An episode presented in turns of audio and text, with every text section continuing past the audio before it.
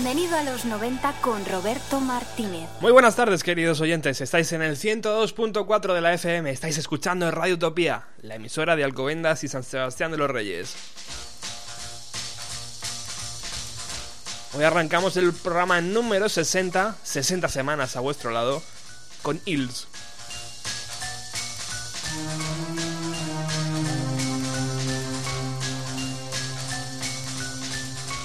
Life is hard. ¿Y por qué Hills? Pues porque es una gran banda de los años 90 y porque dentro de unos pocos días, en concreto el día 28 de este mes, estará en Madrid.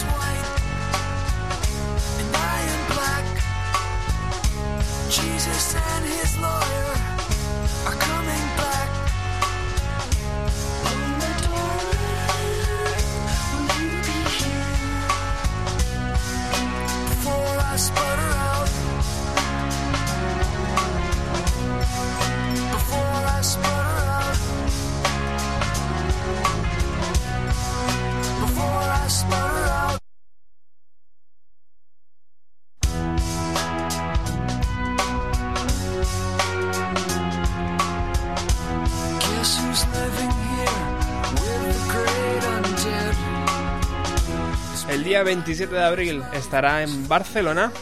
En, eh, ¿En qué sala era? No me acuerdo. Pero aquí en Madrid, el día 28, domingo 28, estará en la sala Riviera. Ya tengo mi entrada. Creo que costaba como unos 28 euros.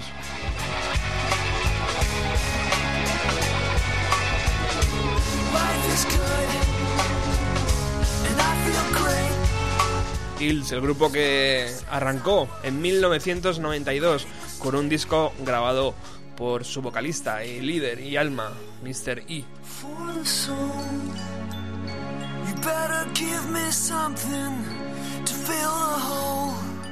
Que así habría un disco, eh, su primer LP, como Hills, con este tema, Novocaína para el alma.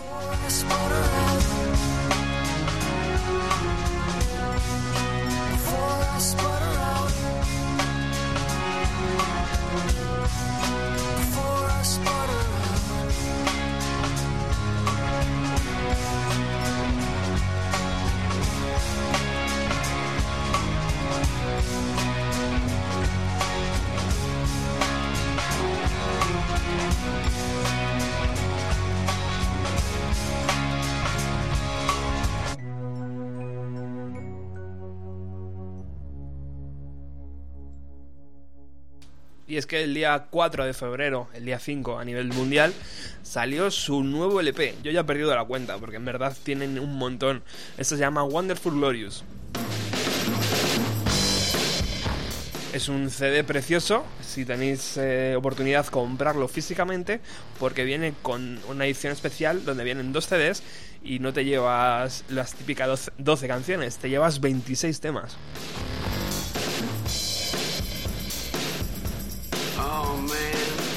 Y mirad qué bien suena, este es eh, un corte llamado Pitch Blossom. That was a long, cold night. But then the sun came out to thaw the ice.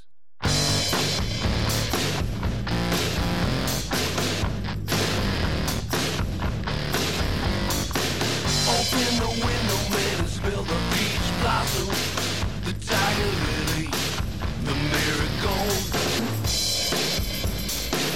Oh, look at her. She's got something to say. And I can't wait to hear it. Won't let her get away.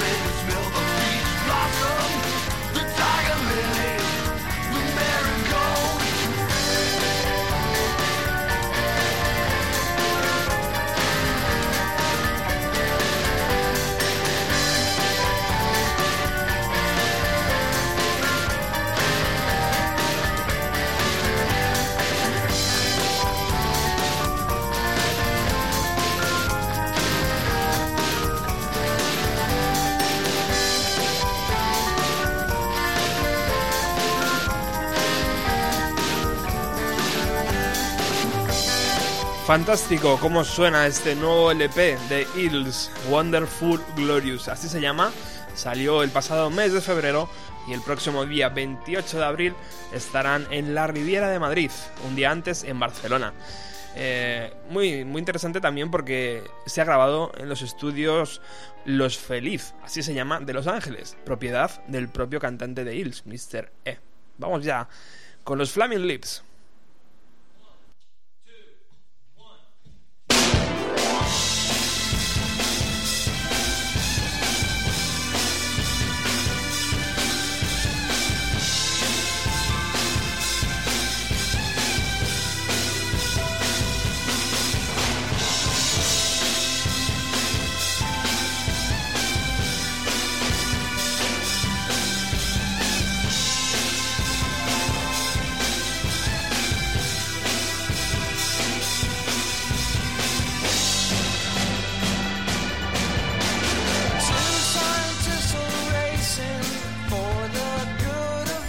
Esta banda que se formó en Oklahoma en el año 1983 ya ha llovido. La banda sufrió varias transformaciones en sus filas porque incluso llegaron a cambiar al cantante, que era el propio hermano del cantante, el del cantante actual, Wayne Coyne.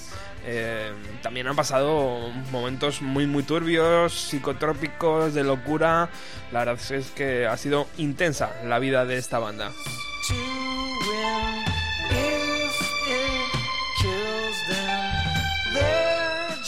También por los Flaming Lips ha pasado un tal Jonathan eh, Donahue que abandonó el grupo para formar otra banda llamada Mercury Rev.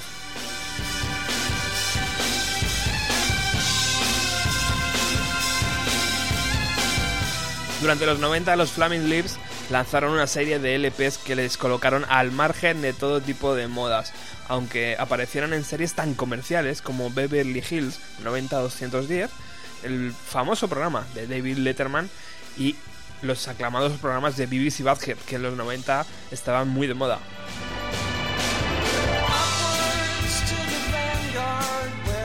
Pero hablamos de una banda especial, hablamos de una banda que en 1997 lanzó un disco llamado Zaireka, que consistía en escuchar cuatro CDs simultáneamente para poder escuchar el trabajo completo.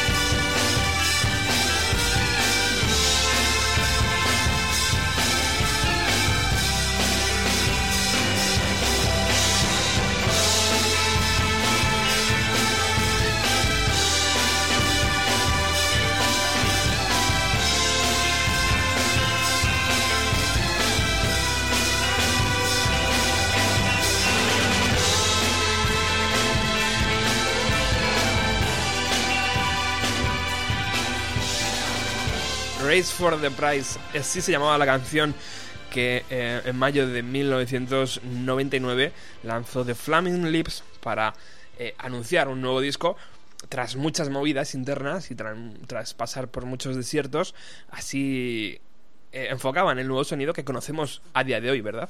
De la banda, es reconocible.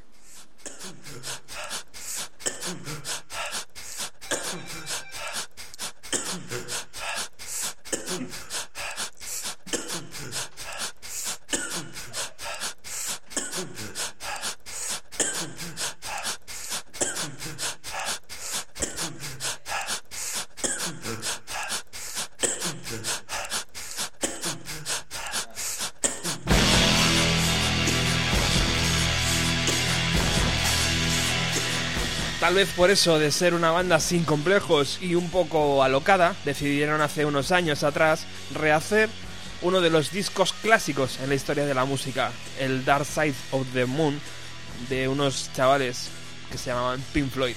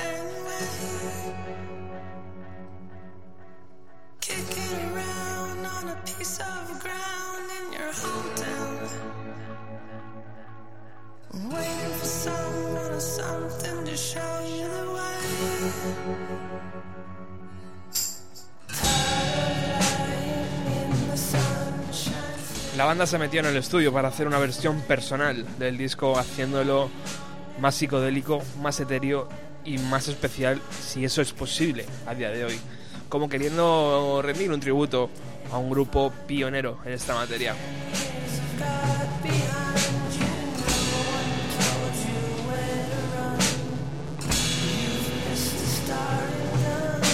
Para ello juntaron a Henry Rollins eh, de la Rollins Band, a Pitches y a Stardead and the and White Diffars, el grupo del eh, grupo que ha formado el sobrino del propio Wayne Coyne, cantante de The Flaming Lips.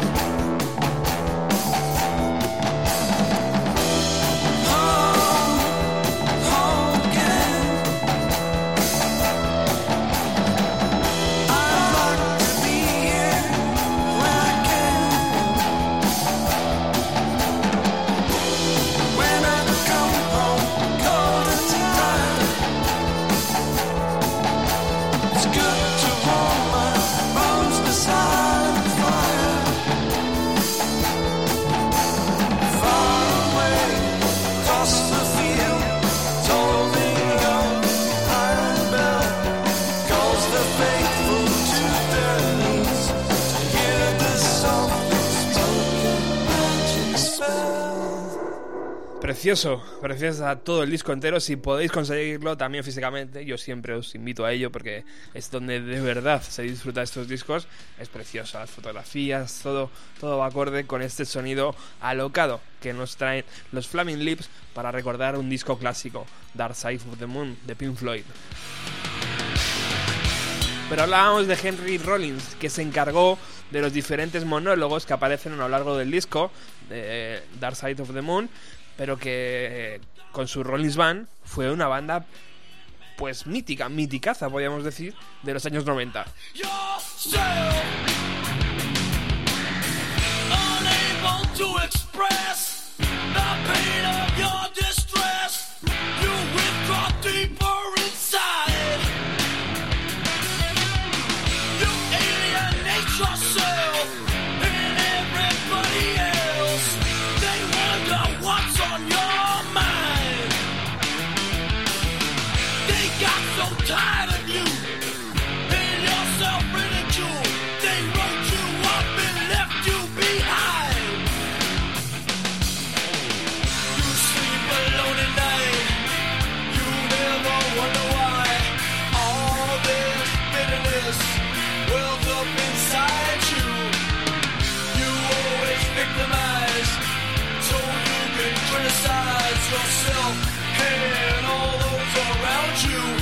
Henry Rollins fue el cantante de los legendarios Black Flag, banda de hardcore punk eh, californiano. Cuando la banda se separó, Henry formó su propia banda, eh, que casi copiaba el sonido de los Black Flag, añadiéndoles matices musicales.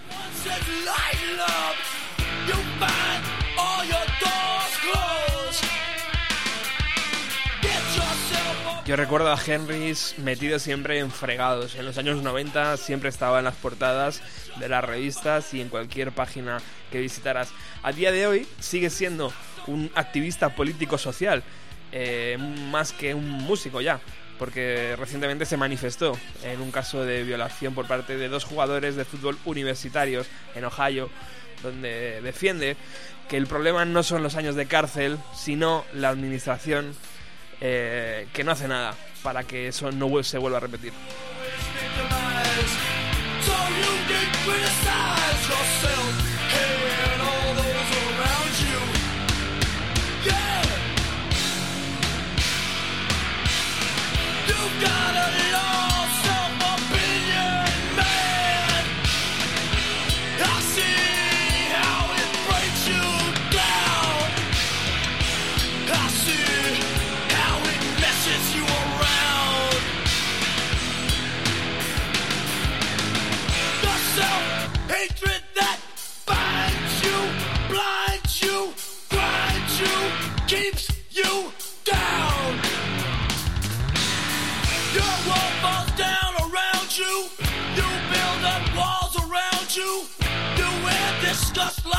12.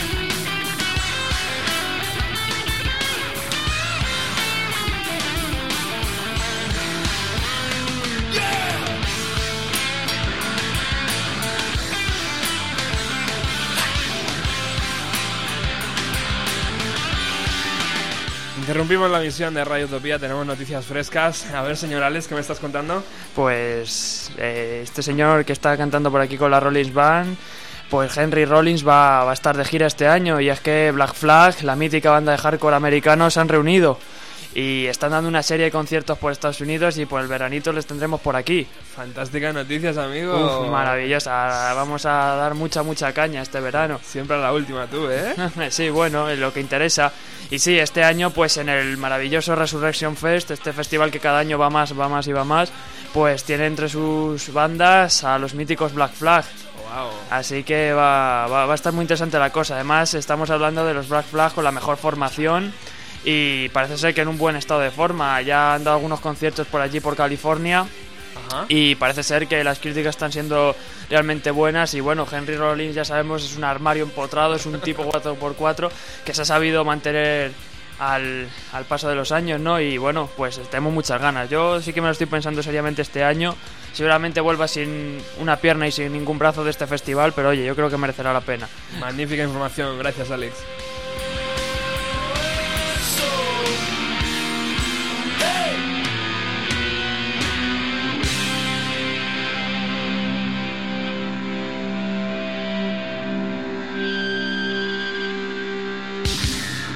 Un placer recordar hoy a la Rollins Band. Ya sabéis, si no queréis perderos una fecha importante, ¿sabes cuándo es, Alex, esto?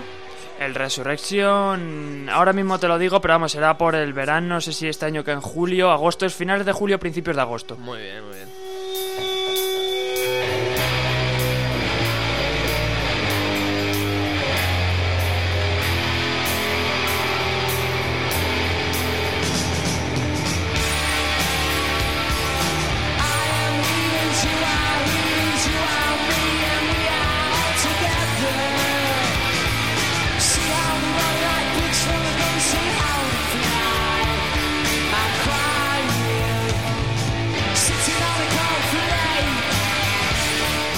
Los Beatles nunca pudieron hacer por falta de medios, lo hicieron años después, unos chicos de Manchester. Tocar en directo una de las piezas más psicodélicas, I Am the Warlords. La grabación en directo fue para su single Cigarettes and Alcohol, el cuarto single de su primer LP. Hablamos de Oasis.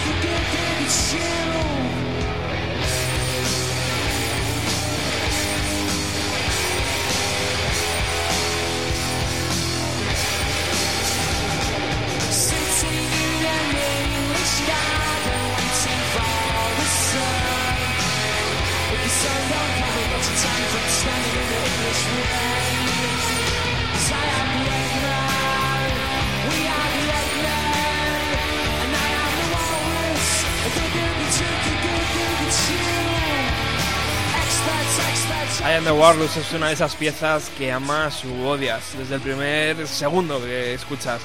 Es John Lennon siendo ácido, buscando sonidos en el estudio de Abbey Road, alejados del rock and roll más convencional.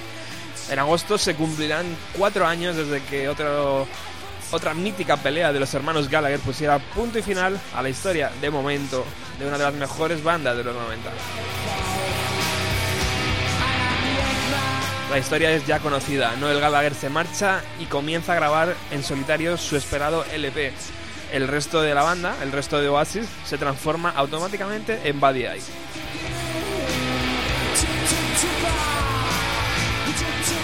Si recordáis bien, el jueves pasado estrenábamos el single, el nuevo single de Buddy Eye, llamado Flick of the Finger, un tema que va a ser parte de su esperado segundo LP, pero que esta semana Jen Archer, el guitarrista de Buddy Eye, ha dicho que esta canción iba destinada a ser una de Oasis, pero que al final no pudieron grabarla. El segundo disco de Buddy Eye saldrá a la venta el 10 de junio bajo el nombre de BEB.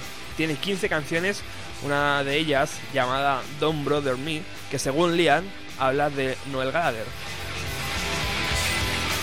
Y la polémica portada que hemos podido ver estos días es del fotógrafo Harry Pesinocotti, un autor eh, de varios calendarios Pirellis un poquito subidos de tono allá por finales de los años 60. Es más, en la portada se puede ver a su propia mujer semidesnuda. Y si estás interesado ya puedes reservar diferentes versiones de este segundo LP de Buddy. Tienes la deluxe, eh, la versión deluxe, que cuesta 15 euritos. La versión CD firmada, que han firmado unos 1500 ejemplares, según nos ponen aquí, también a precio de 15 euros. Y la versión normal, estándar, que, que cuesta 12 euros y que contiene 11 canciones. Eh, em, La deluxe y la firmada contienen 15. Pero lo bueno de todo esto es que si decides reservarlo antes del día 22 de abril, recibirás un código para poder canjear eh, ese código por eh, te da la opción a comprar una entrada de uno de los conciertos íntimos que ofrecerá la banda. ¿Cuándo los ofrecerá? El día 19 de junio en Manchester, el día 20 de junio en Camden, en Londres, y el día 22 de junio en Glasgow. O sea que si reservas el segundo disco de Buddy Eye, te dan un código donde puedes comprar, donde puedes comprar, no te lo aseguran, porque evidentemente la demanda va a ser enorme, una entrada para estos tres conciertos especiales.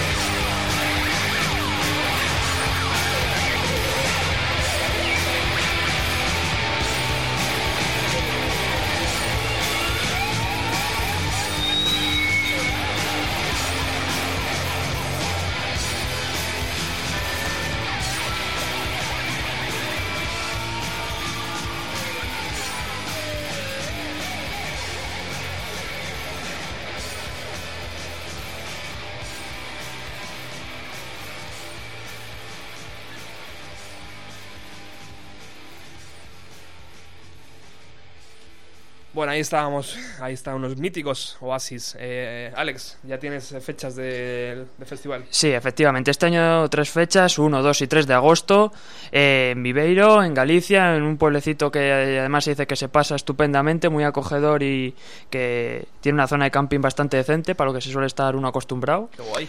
Y en este caso, bueno, como decíamos, Black Flag, eh, personalmente creo que es lo más interesante, pero no nos quedamos atrás. Bad Religion, Slayer, Band of God, Millennium Coil, King Switch Engage, Tribune, DRI. Así que casi nada, Crisix, Exterminis, Extermination Buen y, cartel, buen cartel, ¿eh? Buen cartel para todo aquel que le guste la caña, obligado. Además, Bad Religion también estarán presentando su nuevo disco, que la verdad a mí me ha gustado muchísimo. Muy bien. Muy bien, pues muchas gracias, Alex. ¿Quieres dar eh, eh, paso a Miriam, por favor? tú? Ah, adelante, Miriam, ilústranos con tu sabiduría.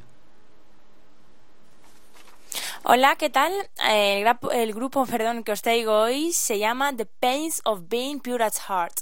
Es un grupo estadounidense de Brooklyn, Nueva York, de indie y noise pop, que se formó en el 2007. Entre sus influencias cabe destacar The Pastels, Teenage Fan Club o Ride. La banda la forman Kip Berman, Christopher O'Shane, Alex Naidus, Peggy Wang y Kurt Feldman. Tienen en el mercado hasta el momento dos álbumes, uno en el 2009 y otro en el 2011. Eh, el que os traigo es el del 2009 y la canción se titula Young Adult Friction y espero que os guste.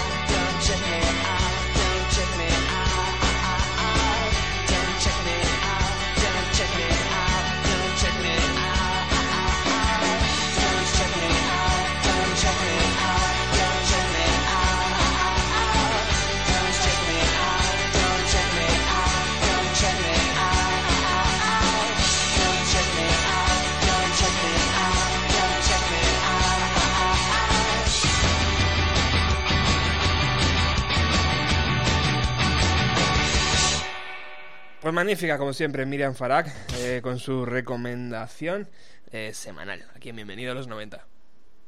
Seguimos, continuamos en el 102.4 de la FM. Vamos a estrenar una canción de Stone Gossard, guitarrista de Pearl Jam.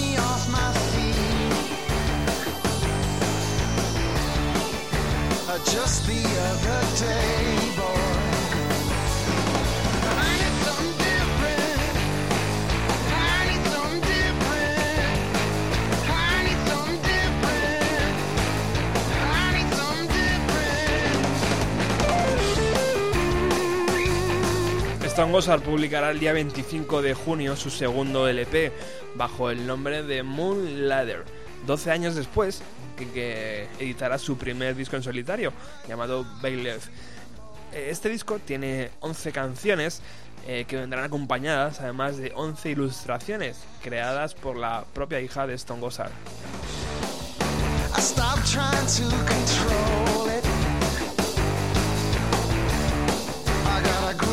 Shake my ass, yeah.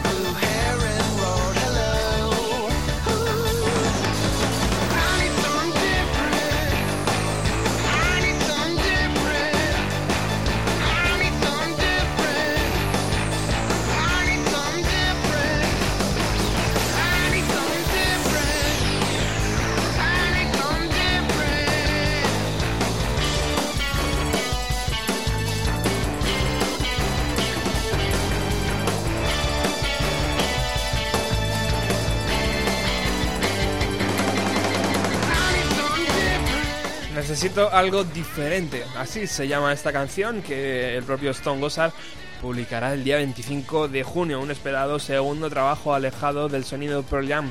El otro guitarrista de la banda, Mike McGrady, ha dicho que las sesiones han ido fantásticamente bien y que están a punto de acabar el nuevo trabajo de Pearl Jam, que todavía no tiene fecha, como sabéis, pero bueno, todavía ¿eh? hay que esperar, hay que esperar ahí.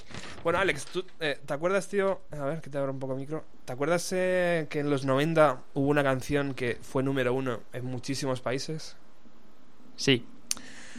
Una canción, tío, que, que, que, que es que lo petó, tío. O sea, fue, fue una maravilla. Fue el- casi lo mejor que le ha pasado a este país desde las Olimpiadas de Barcelona. ¿Ah, sí? Ah, La letra decía algo así, no sé, a ver si te suena. Espera, ¿eh? a ver, ¿eh? Que- Aquí, aquí la tengo, voy a traducirla así un poco. Dale a tu cuerpo alegría Macarena, que tu cuerpo es para darle alegría y cosa buena. Dale a tu cuerpo alegría Macarena. Macarena tiene un novio que se llama, que se llama de apellido Vitorino. Y en la jura de bandera del muchacho se la dio con dos amigos. Macarena, Macarena, Macarena, que te gustan los veranos en Marbella. Ma- Macarena, Macarena, Macarena, que te gustan las movidas guerrilleras. Madre mía. Si te Espera, espera, no, me queda una más. Macarena sueña con el corte inglés y se compran los modelos más modernos y le gustaría vivir en Nueva York y ligar un novio nuevo. Esa letra, tío, fue número uno en Alemania, Australia, Austria, Bélgica, Estados Unidos, Finlandia, Francia, Italia, Letonia, Países Bajos, Suiza. En el Reino Unido llegó al número 2, y por supuesto España.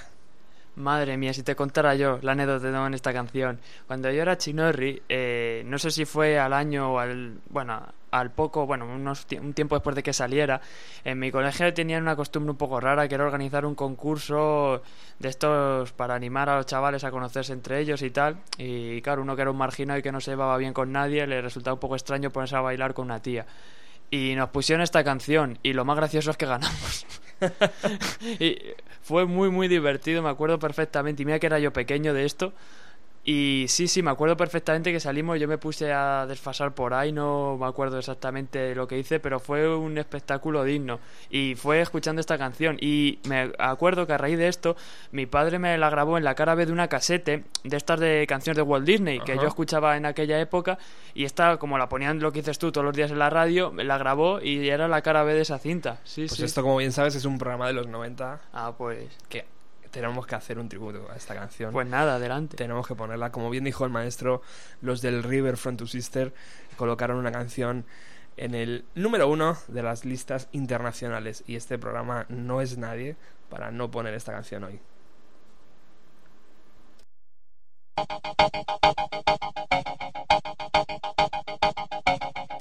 Tranquilo, Alex, estás sudando, tío. Hace calor aquí, ¿eh?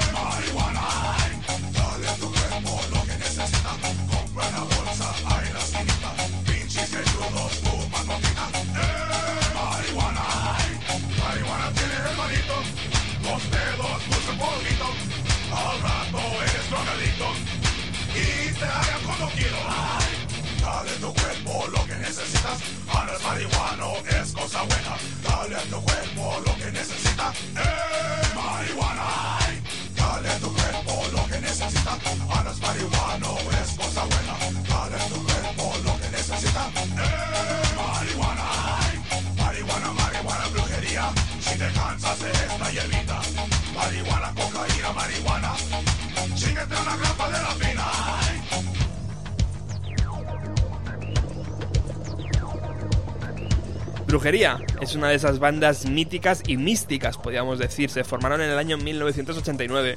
En realidad es un supergrupo formado por miembros de otras bandas como Fit Factory, Fate No More, Napalm Death o Dead Kennedys. casquemello, Castalareta compra onza y medio, saca un chingo, hazte un leño, eh, marihuana, ay, andas crudo, buscas remedio, Castalareta compra onza y medio, saca un chingo, hazte un leño, eh, marihuana, ay, marihuana, marihuana, brujería, si te cansas de esta hierbita, marihuana, marihuana,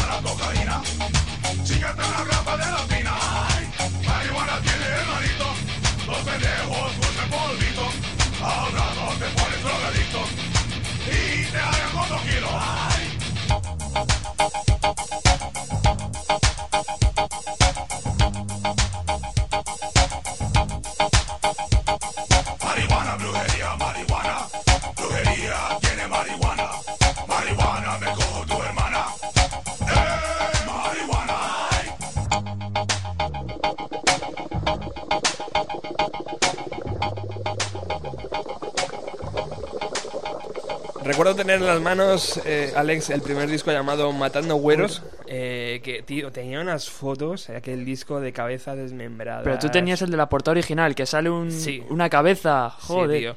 Era, era un poco así impactante, ¿sabes? Sí, La- las ¿conoces la historia de eso? No, cuéntame, cuéntame. Pues la historia de esa portada es que, bueno, pues estaban llegando de un viaje de hacia o desde Texas, algo así, y pues parece ser que hubo algún atentado real y fue justo a la salida del aeropuerto. Entonces eh, ellos se encontraron con los cadáveres a- así todo desguazado y tal y parece ser, según gritaba la gente, que había sido pues eh, alguna pelea de narcos o algún tema de coca, vamos. Y ellos, pues en ese sentido eh, humorístico que tienen, cogieron la- una cabeza que había rodando, cogieron tú, tú, mira, pumba, le sacaron una foto y Madre eso mía. fue la portada de su primer disco. Sí, sí. Acojonante, macho. sí, sí. Pues han tenido, tuvieron muchos problemas legal- Sí, sí, sí. legales porque, claro, hacían, eh, por ejemplo, esta versión de la Macarena y luego, pues, los discos eh, no tocaban apenas en directo porque, eh, claro, estaban relacionados con otras bandas y, bueno, era muy curioso bu- buscar un poco la historia de esta banda y la discografía porque es verdaderamente intensa. Y el DVD ese que salió después también muy, muy recomendable. Sí, señor.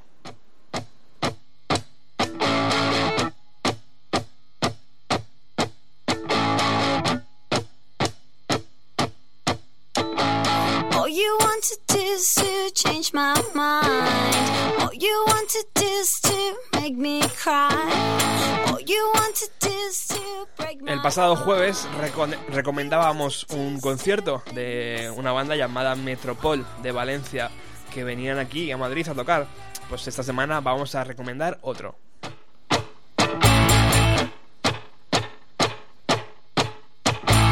You're the kind of guy who kills my time. Kind of guy who makes it fast. You're the kind of guy who needs a pad. And I'm the kind of girl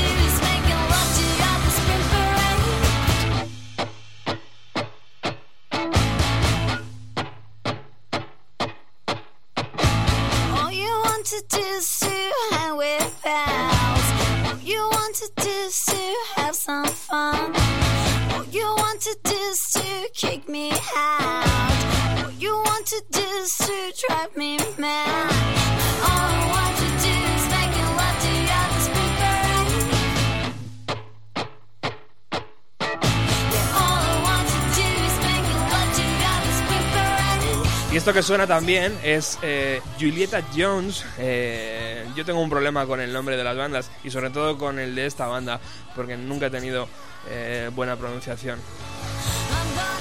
Pero lo que sí tengo es un cariño enorme a sus componentes, aunque solo conozco a uno. Pero ese Dani, ese grande, ¿cómo, cómo le quiero yo? La última vez que estuve en Barcelona me recomendó dos o tres sitios espectaculares. Vamos a saludar ya a la banda. Buenas tardes, Julieta Jones. Buenas tardes. Hey, ¿Qué tal, amigos? Muy bien. Bueno, eh, es un placer teneros en la sintonía de Radio Utopía otra vez. Es- aquí es una emisora que os aprecia y os quiere. ¿Cómo? ¿He dicho bien el nombre de la banda? Sí. ¿Ah, sí? Oh, mira, mira. Cada vez voy mejorando entonces. bueno, estábamos escuchando Kelly, que es eh, eh, un poco el segundo trabajo, ¿no? Después de, de vuestra presentación. Eh, hablarnos un poco de él. Del, del disco en general. Sí, de estas siete canciones que podemos encontrar y que un poco qué es lo que representa, porque estamos escuchando un sonido bastante potente, ¿no? Bastante eh, definido ya. Sí, no sé, a ver, eh, teníamos ganas de hacer un EP largo Sí, o un disco corto. sí. Y bueno, básicamente hemos hecho lo que nos ha dado la gana. Que no te puedo decir nada más. Lo que os ha salido. Lo que nos ha salido, lo que nos apetecía sobre todo. Muy bien. Ya hablamos, hablamos con vosotros eh, hace un tiempo, yo no sé cuánto, hace un año a lo mejor, no, hace menos, ¿no? Hace seis meses. ¿Hace más de un año ya? Sí, yo creo que sí. Mm, Bueno, el motivo de vuestra, de vuestra llamada es que el sábado estáis en el perro de la parte de atrás del coche un local ya mítico en la zona centro de Madrid, en Malasaña. Vais a ofrecer un concierto y bueno, pues eh, contarnos cómo, cómo, cómo está siendo la... ¿Cómo defendéis este, este trabajo, este Kelly, eh, en directo? Bueno, eso es muy fácil, porque el disco lo grabamos en directo, o sea, lo grabamos en estudio, pero tocábamos todos en directo, entonces eh, no, no ha habido que hacer grandes parábolas para llevarlo luego a, a las salas, ¿no? Simplemente tocar lo que ya tocábamos y ponerle muchas ganas, pasárnoslo muy bien y reírnos mucho en el escenario y en la furgoneta, que es lo que hacemos cada, cada día, vamos. Y hasta ahora, ¿cómo han sido los conciertos de Julieta, de Julieta Jones? ¿Ha sido intenso? ¿Sabe- ¿La, la gente responde a este sonido? Sí, Sí, la sí, verdad sí. es que nos funciona bastante, De vaya. momento estamos muy contentos. No hemos recibido ninguna queja todavía.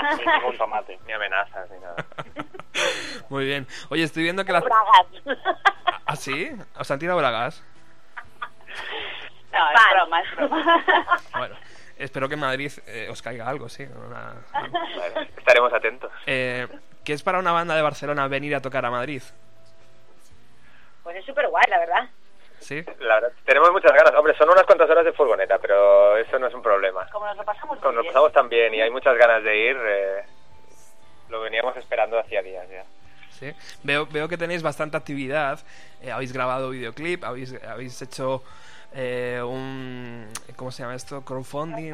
Sí. Crowdfunding. Eh, y habéis- lo habéis superado con creces. O sea, la gente os, os quiere mucho, ¿eh? La gente nos adora, que te vamos a decir. Vamos, lo, lo habéis hecho perfectamente en poco tiempo, además, yo creo, ¿no? Tenéis muchos amigos. Ya lo, hemos, ya lo hemos grabado, el videoclip, Ajá. y creemos que va a quedar súper chulo. ¿Cuándo, Esperamos. ¿Cuándo lo podremos ver? Eh, Todavía en la- El mes que viene, ¿no?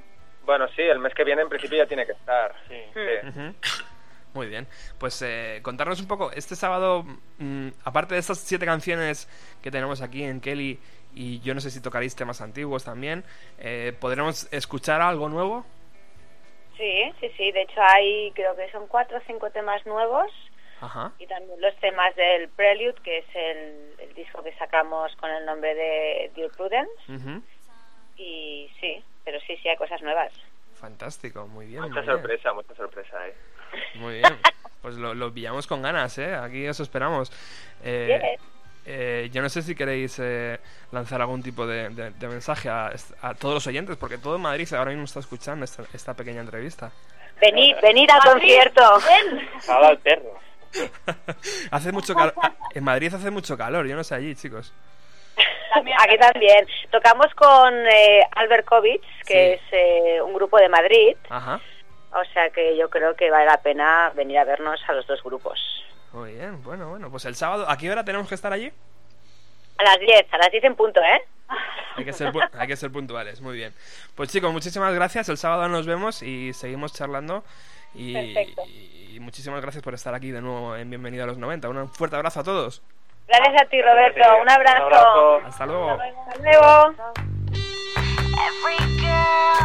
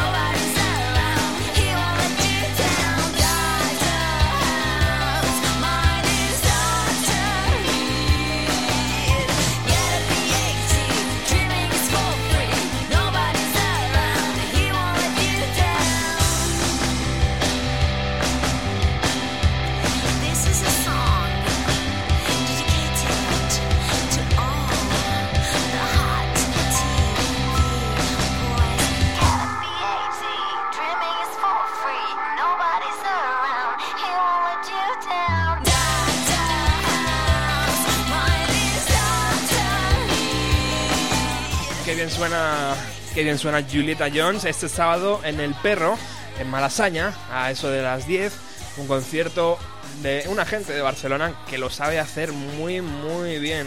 Además, son súper majos. Os recomiendo el concierto, ¿eh? igual que os recomendé el de Metropol el pasado sábado.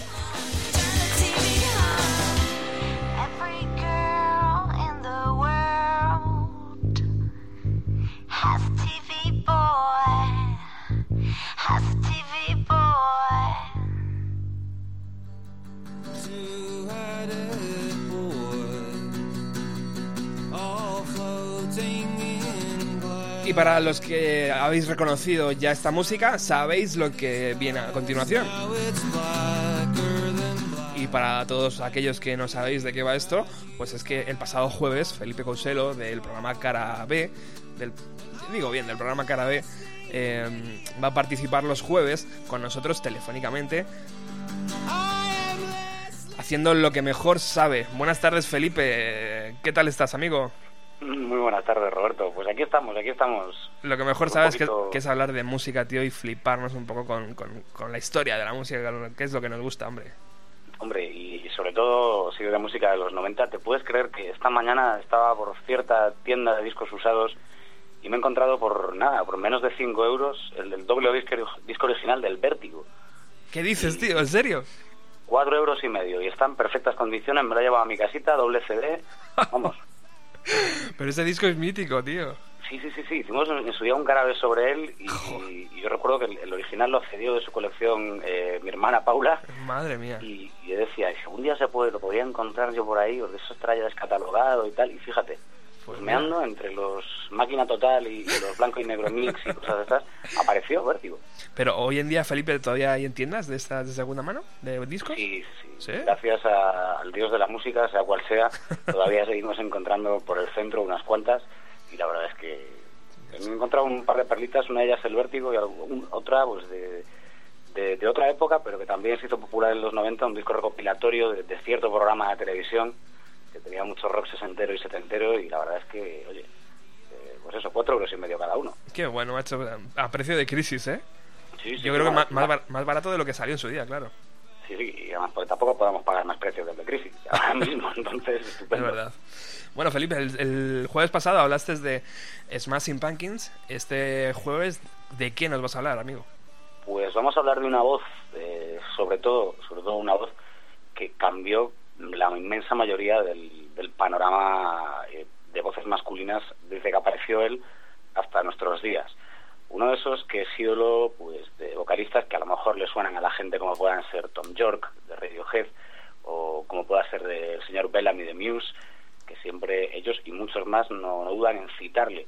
Vamos a hablar un poquito de Jeff Buckley de Jeff Buckley, eh, no solo de él como un genio de dos cabezas, sino de su único álbum completo de estudio, el Grace, eh, con la participación del propio Buckley, por supuesto, y de otro genio que sería la otra cabeza de esta historia, que es un guitarrista eh, chalado en el mejor de los sentidos, llamado Gary Lucas, que colaboró en, esta historia. Para empezar, Jeff Buckley es, eh, se ha hecho varias encuestas de estas de los mejores discos de la década de los 90 y curiosamente en todas aquellas que se realizan a músicos, a músicos de primer nivel, pues siempre meten el álbum Grace de Jeff Buckley entre los cinco mejores. Y da igual que le preguntes a músicos de, metal extremo que de música clásica. O sea, siempre cae, entre otras cosas porque es una especie de batidora ideológica en, materia musical este Jeff Buckley, eh, hijo de un monstruo de la música que es Tim Buckley, que sobre todo en, en los primeros 70, hacia mediados de los 70 hizo un par de discos impresionantes. Eh, curiosamente a su padre casi no le vio, le vio dos veces en su vida, pero fue en, un concierto homenaje a la figura de su padre cuando aparece este chaval con una voz eh, prodigiosa, como digo, abarcaba todas las octavas del mundo este tío, eh, y hace un rinde una versión tributo y a, esa versión pues colabora un guitarra llamado Gary Lucas. Vamos con Gary Lucas, que es más mayor, si te parece, y pues, lo mayor es primero.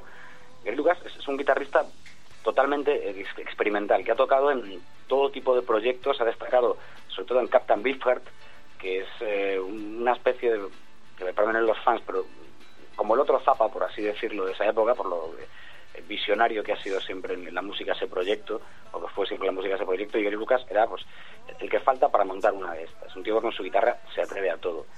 Escucha a Jeff Buckley, eh, Jeff Buckley además sale él con su guitarra a cantar y a tocar, eh, siempre variando la afinación en función de su voz, y le parece a, Gary Lucas algo súper interesante, ¿no? En lo que quiere participar. De hecho, él en, en su banda Gods and Monsters le ofrece a Jeff Buckley que participe, él participa un poco, y se cumple el año 94, o más bien a finales del 93, y Jeff Buckley empieza a grabar lo que va a ser Grace, este impresionante disco en todos los sentidos. Gary Lucas va a colaborar en los dos primeros cortes del álbum, va a colaborar en el propio Grace, lo titula, es un tema sencillamente impresionante, y va a colaborar también en Mojo Pin, eh, que es el, tema que abre el, disco, que entra más súper bajo, eh, tomando elementos de, folk, de jazz incluso, y poco a poco nos van a ir llevando en este disco, pues eh, desde la revisión del Corpus Christi Carol hasta temas con la marca indeleble de Jeff Buckley y otros que yo creo que casi todos recordamos a Jeff Buckley por este, ¿no? Eh, que es Aleluya. No hemos elegido que suene Aleluya hoy porque sería como demasiado obvio eh, y para eso nos gusta fliparnos, como decías bien antes. Y, tiene temas como puedan ser eh, Lover You Should Have Come Over, que es un tema muy pero que muy versionado, en el que Jeff Buckley se destapa no solo como un letrista y vocalista impresionante, sino como un tipo que te fabrica cualquier tipo de atmósfera para dentro de un disco. Eh, entre Gary Lucas y Jeff Buckley van a fraguar eh, esta historia que, como decían algunos de los críticos, y fijaos lo que son las cosas, los críticos que mejor ponían el álbum, pues decían que era eh, opulento, pomposo, muy pretencioso, que quería abarcarlo todo y que simplemente era un disco de debut, pero parecía que, que- que querían comerse el mundo, ¿no? En, en cuestión de, meter arreglos, de jugar con atmósferas, etcétera. Yo recuerdo la primera vez que yo oí Grace. Lo oí del corte 1 al 10, los 10, de una sentada. No pude despegar mis, mis orejas de, de él. Y luego, una de esas voces que, si por ejemplo, pues lo que os decía al principio, te gustan eh, Radiohead, te gusta Muse, has oído cosas que hacen con la voz estos dos señores, tienen a Jeff Buckley en la recámara clarísimamente, yo creo. Yo supongo que tú siendo eh, un experto en la década de los 90, eh, el momento de Jeff Buckley también te tiene, tienes tus, tus recuerdos eh, acerca de él. Yo creo, Felipe, que Jeff Buckley lo tenía todo antes que todos, porque incluso fue, eh, bueno, pues eso, la voz, tío, que, que luego mucha gente descubre que dice, pero si este tío canta como Radiohead, no, no, no, es al revés. pero si Radiohead canta como mío, ¿sabes? al final es como influencias de los 90. A mí me hubiera gustado que, joder, que no se hubiera muerto, tío, porque este nos hubiera hecho unos discazos, ¿verdad? Sí, además la, la muerte fue extraña, trágica y, y digna de, de hacer canción, película, disco y, y toda historia que, que pueda contarla. Él estaba regrabando, porque hizo una primera versión de lo que iba a ser su segundo disco, empezó a grabarlo con Tom Berland de televisión, pero no le gustó, y se bajó al, al río Wolf, a afluente del Mississippi, pues a, a seguir grabando. Entonces una noche, están a las orillas del río, y él decide meterse en el agua completamente vestido, mientras suena el Whole Lotta Love en la radio de los Led Zeppelin. Entonces hay un momento en el que el, el- el acompañante de Jeff Buckley, en ese momento uno de los músicos, se da la vuelta para darle volumen o quitarle volumen y cuando vuelve a mirar ya no le ve. Ya no le ve, ya se le ha tragado el río y no lo encuentran hasta varios días después el, el cadáver. Claro, eh, todo esto eh, era un, un pelín mayor que, que esa maldita de los 27, sí que tenía una J en su nombre, como es eh, casi tradición, pero crea una auténtica eh, segunda generación de fans, al margen de los que ya habían alucinado completamente con, con Grace. Y hay que fijarse que este tío tenía es, muy noventero, yo siempre digo que es muy noventero en el sentido de cómo eh, estaba atormentado un poco a todos los niveles. Fijaos, a su padre casi ni le conoció, le vio dos veces en su vida, porque eh, al poco de, nacer él, su padre desaparece y le visitó creo que dos veces en 10, 12 años, una cosa eh, casi, casi increíble, ¿no? Después, él empieza a tener muchos problemas de, angustia vital. Eh, a él con Grace le llega un, éxito que, vale, no es el multiventas que puedan ser, pues, en ese año 94, unos Nirvana, por ejemplo, ¿verdad? O unos Pearl Jam, tiene una base muy grande de fans, y, y le entra la aprehensión. La aprehensión total que, por cierto, a Jeff Mancon, que es el, autor principal de Notre Dame Hotel, cuya sintonía escuchamos en esta sección, le pasó un poco igual, solo que este decide hacer una gira, pero solo una gira por pequeños cafés, tanto en Europa como en Estados Unidos, y cada vez usando un nombre diferente. Que nadie sepa que Jeff Buckley va a tocar esa noche. Porque quiere volver a ser ese tío que tocaba en las cafeterías y tal. No es que le molestara la fama, le molestaba la manera de, de explotar la música. Él tenía una visión mucho más personal de toda esta historia y no hay más que escuchar Grace para, para averiguarlo. Es uno de esos tíos que eh, intentaba tocarlo todo de todas las maneras. Con, con esta historia de, de su muerte prematura han aparecido todo tipo de compilaciones, eh, directos, piratazos, etcétera, etcétera. Y te pones a mirar eh, pues, esa- esos artistas a los que versiona, los palos que toca, y lo mismo te, te versiona un Robert Johnson en el blues que a un Alex Chilton de, los Big Star en el pop, que a un eh, Dylan, por ejemplo, y, a muchísimos más. Era un apasionado de Led Zeppelin, de hecho, tú pillas eh, el, el Eternal Life, de, que es el penúltimo corte de Grace, y tiene una herencia clarísima de, de los Zeps. Y es uno de esos tíos que, como bien decías, eh, ¿qué habría hecho o qué no habría hecho, más bien, con solo un par de discos más, eh, ¿qué, qué nos habría dado? Sin embargo, Felipe es un personaje que o bien no, no se le ha querido explotar y se le ha respetado mucho como artista, o bien ha pasado rápidamente, entre comillas, al olvido, ¿no? Porque eh, no entra en, esa, en ese club de los 27, como tú dices, pero eh, tampoco es un referente fuera de Estados Unidos, ¿no? Eh, no, no está, no está a ese nivel todavía, ¿no? No sé, es algo ahí como extraño. salvo para los músicos. Yo siempre digo una cosa que es que cuando quieras eh, saber el- el- a veces el, el nivel de un artista, etcétera, escucha que dicen en días aparte el resto de músicos de él.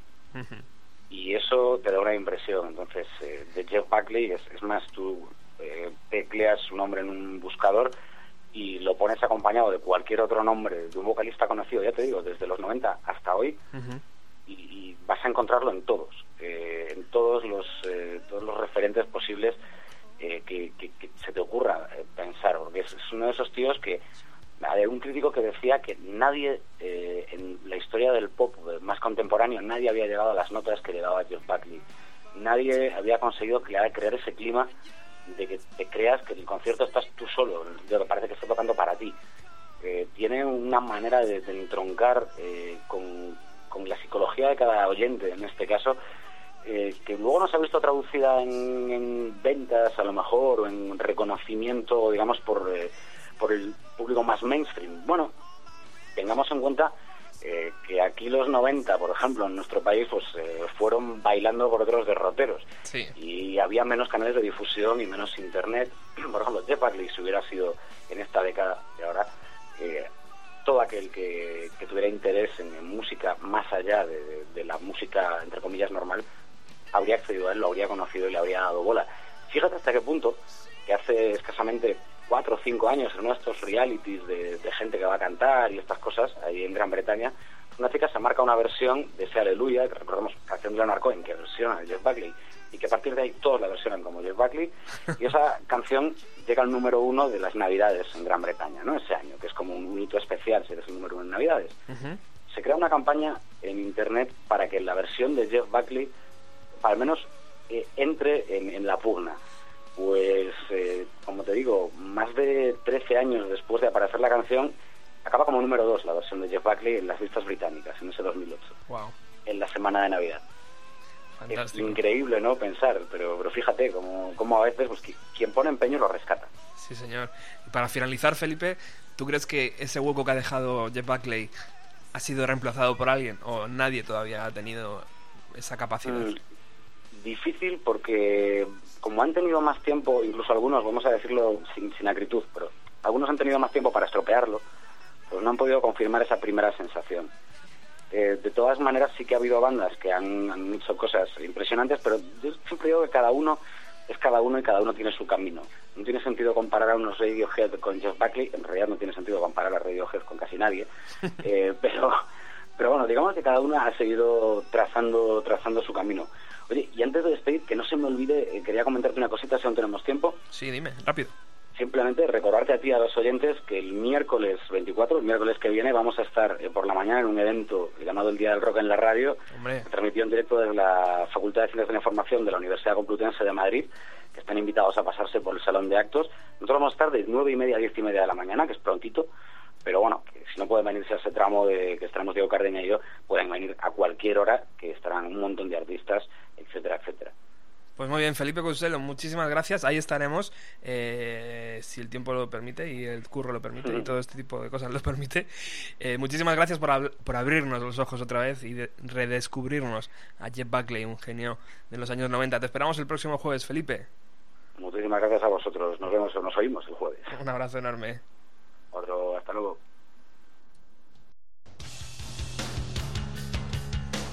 Y yo me voy ya corriendo, que está aquí Alex, aquí. Ay, compañero, qué calor hace aquí. Vamos, en un momento ya ponemos a los ACC, esto es el infierno, pero bueno, se está a gusto. Bueno, hasta el próximo jueves. eh, El próximo jueves. Os dejamos con Ruta 130. Tope.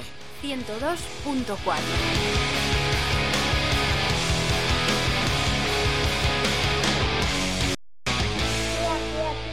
Radio Tokio